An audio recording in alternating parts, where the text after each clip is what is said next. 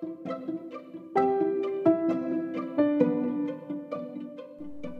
まりました。朝日の音の音第320回です。この番組は弦楽器の修理や調整に携わっている私朝日が音楽特に弦楽器のことについてあれこれ話すポッドキャストです。はいということで今日も始めていきたいと思います、えー、少しあの時間が空いてしまいましたけれども2023年の、えー、2回目ですねの配信になります。えっ、とまあ明けましておめでとうございますはもうそろそろっていうタイミングだと思うのでなんですけど、えー、ちょっといろいろ1月に入って、え、動きやすくなるのかなと思ったんですけどそんなこともなく、え、とても忙しくしています。家のこととか引っ越しのこととかあとは自治体というかそういう公共機関の、えー、まあ、住民票住所の変更とか、えー、保険証がどうのとかですね、えーと、あとは保育園のこととかそんな感じで、えー、すごく忙しくしていましてまだまだちょっと続きそうっていう。引っ越しが確か2月の頭になるのでそこが終わってからも多分はね今絶賛箱閉じ箱に詰めてるんですけどえ今度向こう新居に移って箱を開けて、えー、もろもろなんか家財を買うとかいろいろそういうのもあると思うんでうんなかなかっていうとこではあるんですけどまあ細々とではありますけどうん配信は続けていきますので皆さんお待ちいただいてと。いうところです。で今日はですね、あのま、今日この収録している時点では昨日と一昨日だったんですけどまあ正確に言うともうその前、まあ、3日前から、あのー、行われてたんですけれども国立音楽院で、えー、行われていた日本人制作家のビオラ展こちらですね、えー、そこに私もバイオリンだったんですけど楽器を出展してきたのでそのこと、まあ、初めての出展楽器を、まあ、展示する側というかになったんでその辺のことも織り交ぜながらこのビオラ展の感想とかいろいろその辺をお話ししていこうかなと思いますので、えー、本編楽しみにしていてください。今日はちょっと雪がね朝ちらついてました。今止んでますけど明日明後日？2425がなんかすごいことになるみたいなんで皆さん風邪とかねひかないようにえ注意をして今年1年もまた頑張っていきましょう。ということででは本編行ってみたいと思います。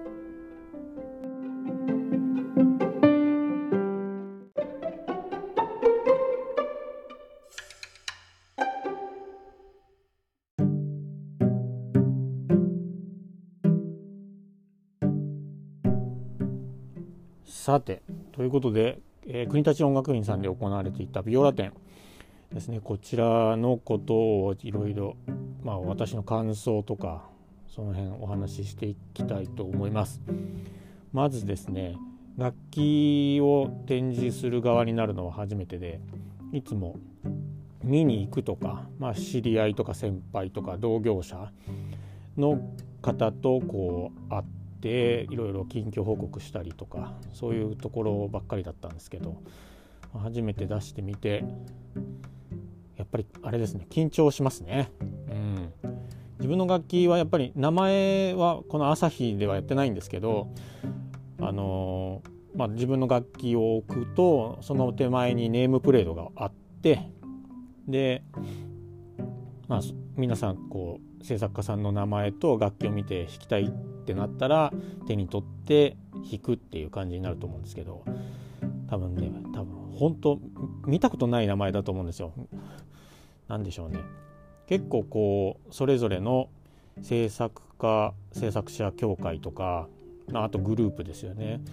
バイオリンの制作の。そういったグループに入っているそういう人たちは、まあ、名前結構こう一般のその弾きに来てる人とかにとっても馴染み深い馴染み深い字面っていうか名前がこうあこの人見たことあるぞとかあこの人あそこでやってる人だとかなんかそういう感じでこう名前を見てパッとこうあこの方は毎回こういうふうに出されてるなとかそういうふうな感じでこう、親しんで慣れ親しんだ名前が見えてで楽器があって弾いてみようかなとかいうことにはなると思うんですけど多分私初めてなんで誰だこいつみたいな感じで、えー、だったんだなないかなと思いますね。うん、それこそ何台だったか20兆近くあったんですけどバイオリン。ビオラの方も大体それぐらいあって確か17か19とかそれぐらいあったんですけどでそれをこう、えー、部屋でそれぞれ弾いていくと。でずらーっとこう会議用のテーブルがこう長方形に四角くぐるっと、ま、並べてあってそこに楽器がこう置かれてるんですけど皆さんこうお目当ての方がいる人はもう最初にそのネームプレートを探してそこに行くみたいな感じだったり、うん、もう本当に一個一個順番に弾いていくような感じなんか気になったなんかバイオリン色もかなり違っていたんでそれであなんか面白そうとかっていう感じで手に取るっていう感じでしょうかね。やっぱり僕はあんまりそこにずっと長居はしなかったんですけど、まあ、スルーされていくことがすごく多くて、まあ、認知されるのも大変なんだなっていうのをすごく、えー、感じた、えー、初日でしたね。うんやっぱりこうだんだん順番に引いていくっていうかなんかこうめぼしいものを引いていく方がいて例えば僕の右隣2つ隣から1つ引きましたその左側に移って私のまあ1個隣ですよねを引いてでネームプレート見て「ん?」でで私はスキップされて次の人とか いうのもあったのでああそうかみんなさんやっぱりそういう知ってる名前は安心するのかみたいないうのも感じたところですね。うん、自分の楽器はあそうそうあのー土曜日イベント自体は土曜日日曜日一般の方が入れるというかあったんですけど金曜日その前日ですね楽器の搬入と一緒に、えー、コンサートがまあ土日週末で予定されてたのでそこであの使用される楽器を演奏家さんが全部もう弾いてくれて1人の方が。でどれにするかっていうのをこう思想して、えー、どれにするか決めるっていうのをバイオリンは確か1丁か2丁ぐらいだけだったんですけどなのでそれも僕は見てたんですけどその時もあれでしたねうん5人6人ぐらいが4コマあって大体20人になるじゃないですか。でそんな感じでそこから5人6人の中から1本選んででその5コマとか4コマ分の中から最終的に1個選ぶみたいな感じだと思うんですけどその時にこう演奏家さんに弾いてもらって感想をいただけたのもは良かったですねすごく。うん、自分が思ってたことと全く同じようなこう印象を弾いてる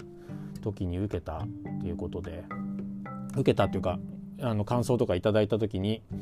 えー、自分が思ってたことをその方も言ってくれていてああよかったよかったっていう、はい、感じです。まあ、自分のこう感触と他の方が感じる感触が同じっていうのは今後の制作にも活かせるなと思うしっていう感じですかね。うん、やっぱり最初の1本目なんで全然分かんないんですよ。まあ、とりあえず寸法通りに作るっていうところを頑張ってやっていうところであ何らかこう弾いてても他のその5人だったかな？6人か。で私がそこで3番目か2番目ぐらいでで他の方の楽器も同じ場所でずっと聴いてたんですけど明らかにパワーがないなっていうのは感じましたかね。うん、他の楽器のはすごいこう響いているっていう感じがあって音量っていったところも、うん、明らかにないぞ自分の楽器はっていう感じ感想というか印象をやっぱり受けたのでその辺はどうしたらいいのかなっていう感じですかね。ただ楽器がなんか強いっていうか硬いっていうふうなことを言ってくださってもしかしたら逆に強いがあの弦張っても面白いのかもしれないですっていうのは言われたので、はい、そこは少し変えてみてもいいのかなと弦ですね思思ったりもしています。えー、今回はなんか4本どの弦にしようかなと思ったんですけど、えーと、A 線はゴールドボラカットの0.26アーセンと D 線はトマスティックの TI、えー、新しいって言ってももう1年2年ぐらい経ってますけど TI を2本 RD で貼ってゲー線が、えー、パッショーネを貼ってたんですよね。だからゲー線だけガット。で他がまあ一応2本真ん中2本がナイロン1番線はスチールっていう感じでやったんですけど結構へんてこりんなセットアップだと思うんですよね。でもその思想していただいてそのまあどれ演奏会で使う楽器を選ぶっていう、まあ、いわゆるコンペティションっていうかコンクールみたいな簡単な言ってしまえばだったんですけどそこの時に弾いてくれた人はバランスすごくいいですねっていうあの感想をいただいてで重音とかコード感が必要なあの曲とかでもいやすごくこれバランスが良いので30音とか弾いててもすごい楽しいですっていう風な感じがありましてそれはすごくそこを丁寧に作ろうかなと思ってたんですよね。まあ弦もいろいろ考えてそれにしてみたんですけどなのでそこは報われた感じがしてすごく嬉しかったですね。うん、なんでしょうね。その6調で弾いてた時に全部同じ曲を弾くのかなって思ってたんですけどそしたら全然違う感じでそれぞれの楽器をその思想されてる演奏家さんが弾いてたのがあなんか面白いっていうかそれ一発目でな調弦をするじゃないですか。で弾き始めるんですけど例えば僕の楽器はバッハ弾いてたんですよねバッハの無伴奏を弾いててで他の方の場合は例えばチャイコンのあの冒頭の部分とかあとはロンカプあの辺を弾いたりとか何かいろいろあったんですよね。で僕のは調弦終わって弾き始めたのがあのうんとバッハの「無伴奏ソナタ」の1番のあれですね。そ、うん、あれを弾いてあれってすごい高度じゃないですか。重音結構出てくるしっていう。なのでその演奏家さんはやっぱり調弦して、まあ、持って弾き始めた時になんとなくこう感じが分かるのかなっていうところですね。私は、まあ、バッハ好きなので。ずっとその楽器でバッハ弾いてたっていうのももしかしたら楽器がそんな感じにななるようになってたのかもしれないですけどやっぱ演奏家さんってそういうのを如実に感じ取るんだなと思って。でまあちょっと同じような形でビオラの方はあの NHK 交響楽団の村上さんがやられてたんですけど村上さんもなんか持って調弦して弾いた時にイメージっていうのはやっぱり、うん、かあのどんな曲に合いそうとかこういう感じのフレーズ弾いてみたいみたいな感じで弾くっていう風なことを話されてたんでであなんか自分の楽器は多分多分っていうか自分の楽器はバランスよくなってくれたらなっていう意識で作っていて実際演奏された方からもそういう評価を、えー、いただけたのはすごく嬉しかったですね。パワーはないのでコンチェルトは多分辛いって僕は思ってて。ああのその方も、うん、やっぱりそういうそこまでのパワーとかホールでっていうとちょっと厳しいかもしれないですけど全然、うん、弾いてて楽しいですよっていう風な感想を言っていただいたので今後もちょっと精進して作っていこうかなと思います。そんな感じですかね。あとはその全体的なイメージっていうかその展示会も含めてだったのがかねうすすこう感じてはいたんですけどやっぱ年齢層が高いみたいな感じ。うん。あとは男性の方が多くて弾いてる。まあ女性の方も弾いてる方いっぱいいるんですけど、うん、なんかもさっとした感じはあるのあった、まあ、ここでこう話しちゃってもいいのかどうか分かんないですけど。やっぱりもう少し若い人とか、うん、女性が多くてもいいしなんかどうしてもバイオリンとか、まあ、ギターもそうなんですけど楽器店に行ってもギター弾いてる人いてもなんかこう俺の腕を見ろとか俺のプレーを聞けぐらいな感じでこう思想してる人とかいたりとかあとはなんかこうまあそれはカメラ屋さんとかでもそうなのかな。これはなんとかのなんとかですよねとかなんかそういうなんでしょうね。例えばバイオリンであればストラドの何ていうモデルですかとかここは昆虫がなんとかなんですかねバスバーどんな感じですかねとかなんかそういう、うん、そういうところの会話をよく多く耳にする、まあ、今回だけではなくて前々からこう展示会に行くとそういう感じを受けてたのでまあそれはそれでいいんですけどもう少したくさんの人に来てもらうとか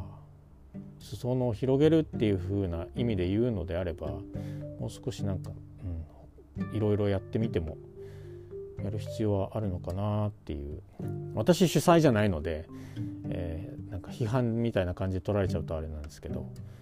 うん、やっぱその辺のイメージが払拭できてうん言ったらもう少しもっと面白い展示会とか、うん、多くの人、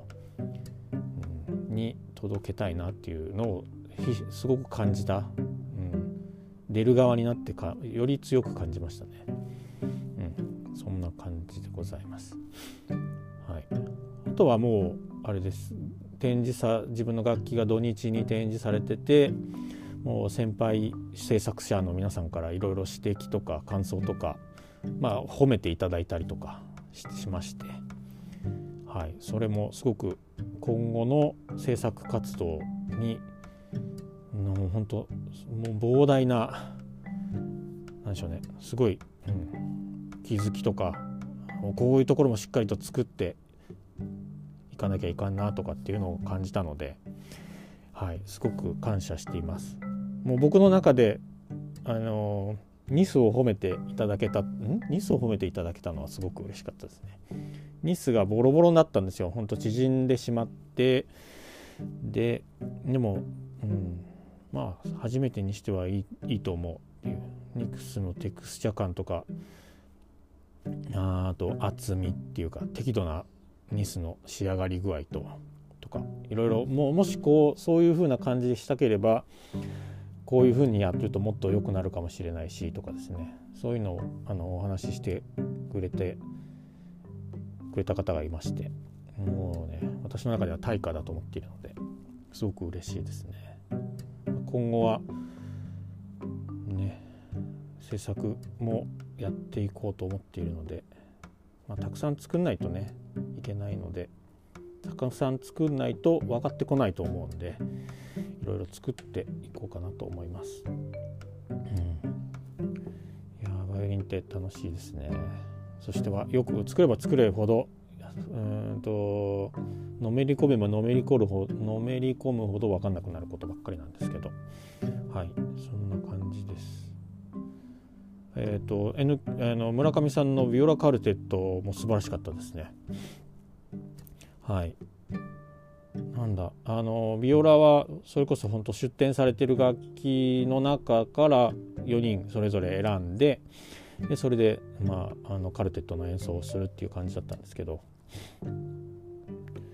うん、実は実はこの4人の中で私1人あの楽器の調整をさせてもらっていたいるんですよ。いた、うん、いる。まあ、本人の中では2番本人の中っていうかその演奏者さんからすると私の位置的には2番手っていうかもともと行かれてるお店があってただそれが関東圏ではないのでで何かもし関東圏でこう活動してる時に何かあったら私のところに来てくれるっていう。でいろいろあのやらせてもらってるんですけど。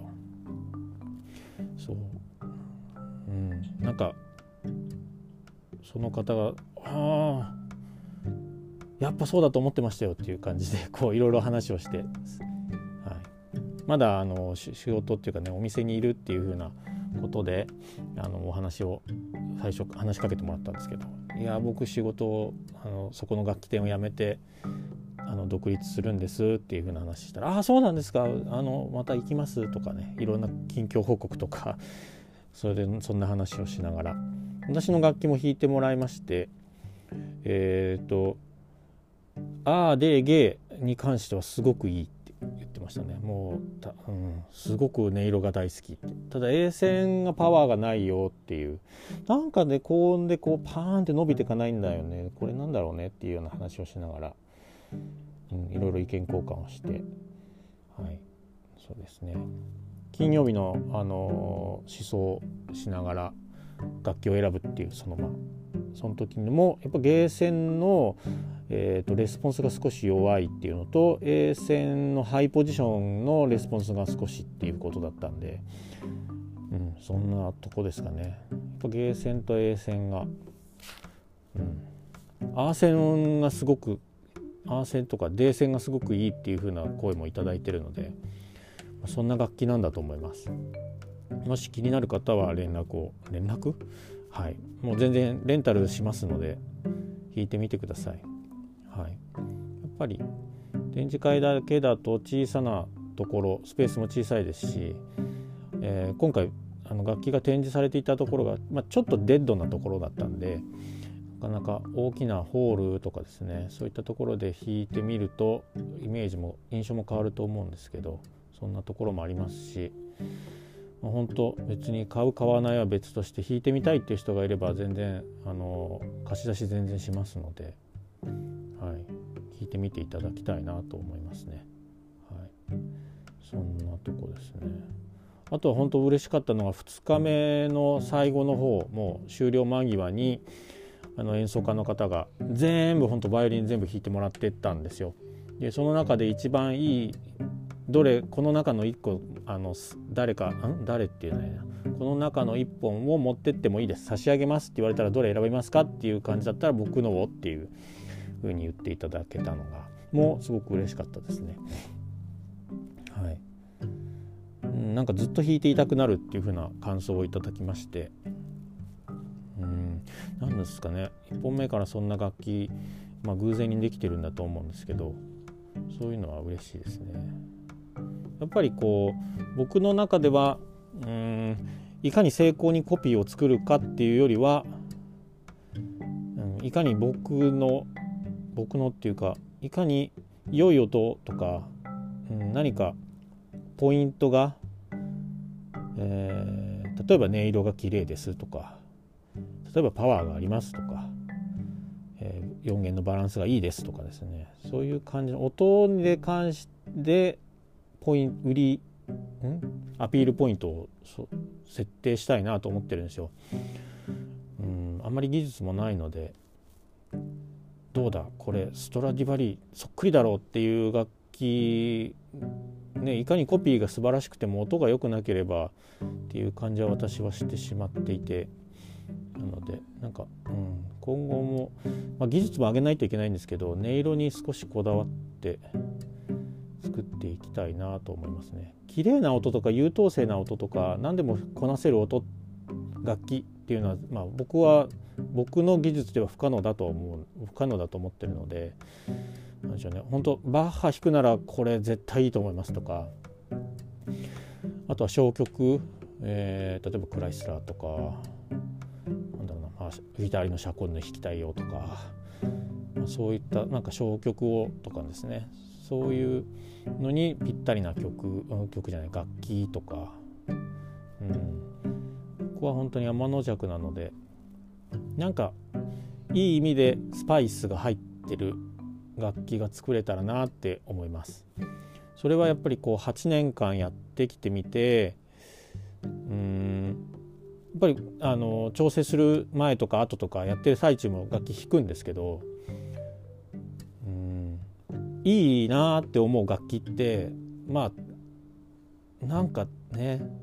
一筋縄ではいかない音がそこから出てきてる感じがするんですよ。とにかく綺麗で明るくて、えー、輝かしくて特にこうノイズがない、うん、そういう楽器は弾いてても楽しいしあの綺麗な音だから全然、うん、演奏するっていうことであればいいんですけど、まあ、ずっと弾いてたいかって言われるとずっと弾いてたいかっていうわけではないんですけどね。なんか持っていたいなって思うかっていうとそういう感じにはならない。何目線だって話なんですけど、うん、やっぱりこう演奏家さんの楽器を弾いてるともう音色音量パワーレスポンスはもともちろんなんですけどそれぞれになんかこう、うん、そういう核なんだろうな。核となるような部分を持ってる楽器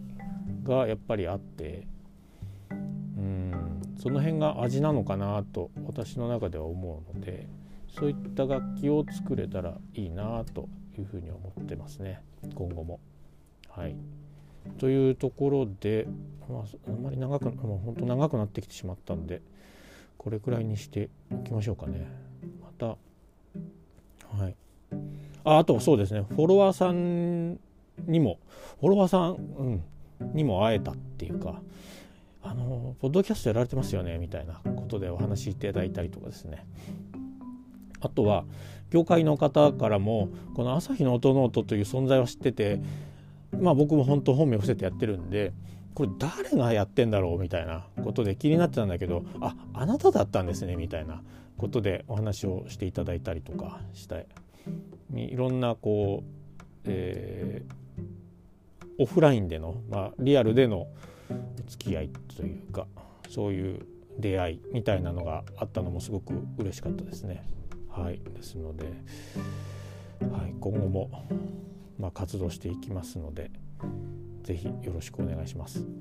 あそうだそうだ今後作っていきたいその形というかニスとニスっていうかモデルとしてはやっぱりまだまだもう少しストラドとかですねガルネリーは作ったことまあ1本しか作ってないんで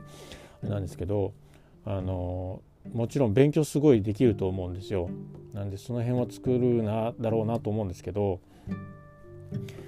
なんとなくなんですがそのフルバーニッシュの綺麗な新作とあとは本当に200年以上前の古い楽器オールド楽器っていうのが大体皆さん作ってる楽器が多いのでなので私はなんか100年とか150年ぐらい1800年代の後中後半ぐらい、まあ、前半ぐらいまで行ってもいいのかなと思うんですけどあれぐらいの、えー、感じの楽器ってなると多分フラフレンチとかになってくると思うんですけどあの感じの見た目です。見た目、えコピーじゃなくて見た目をあの辺でちょっと設定して作っていきたいなっていう感じがします。だってフルバーニッシュ作るの僕はちょっと大変だなと思うし古い楽器もやっぱりたくさん皆さん作ってるのでだったら誰も作ってないあんまり見ない。そうなんですよ。それもあのー卸の、えー、方卸のスタッフさんというかねの方からあれすごい僕初めて見ましたぐらいな感じでお話をしていただいて自分の楽器を見て。やっぱりあの新作っていうのと、まあ、結構古い楽器っていうの多いんですけどあのどれぐらいあれすごい1800年代の1830から50年代ぐらいのフレンチのようなニスの仕上がりあとはその楽器のくたびれ具合なんですけどあれは何をモデルに作ってるんですか？ぐらいなくらいな話をしてもらっていやもともとストラド作ったんですけどニス失敗したのでちょっとあのアンティークっぽい仕上げにしてみました。っていうことでお話ししたらあなるほど。ストラドモデルでそんな感じのニスだからフレンチに見えたのか？みたいな感じのお話をしてみたりとかして。うん私もそれぐらいの楽器すごい好きなんですよね。うん、なんであれぐらいのなんでしょうね。ニスが結構取れてしまっているっていう感じではなくてエッジもかなり摩耗してしまってるっていう感じではなく若干こうね、えー、使用されてきてニスがところどころこう薄くなってきていてでも字が見えてる。木目木じゃなくて木自体がこう露出してしまってるとかそういう感じではない、うん、100年150年ぐらい経ったような感じの楽器っていうのがやっぱ好きですね多分自分が持ってる楽器がそういう楽器なので、えーと、作ったっていうかじゃなくて自分が持ってる楽器がそれぐらいの楽器なんで、うん、すごく好きですね。あれぐらいのああいう感じああいう感じって言ってもあれですけどそれくらいのえー、感じのオールド仕上げ。まあモダンと言ってもいいのかもしれないですけどまあもう、うん、それぐらいな楽器をいっぱい作ってみたいなと思います。ニスの感じだけですけどね。はい。あの先輩が聞いてるっていうことを今回初めて知ったので。いや聞いてるよポッドキャストっていうふうに言ってもらえたので もしかしたらこれを聞かれて、えー、聞いていてもらっていると思うのであんまりこう、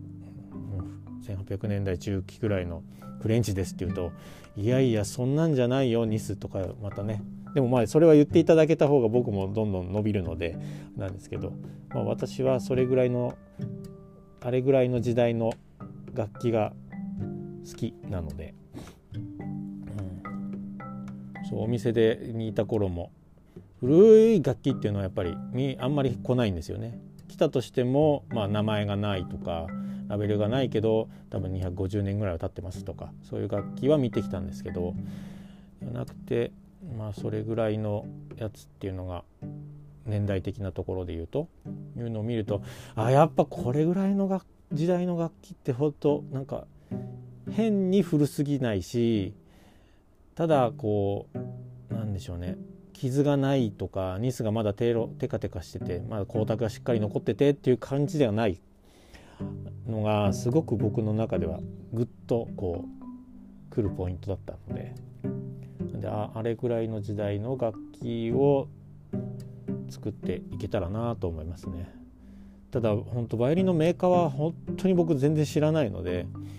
はい、ストラドとかねガルネリとかだと皆さんこういっぱいここを例えば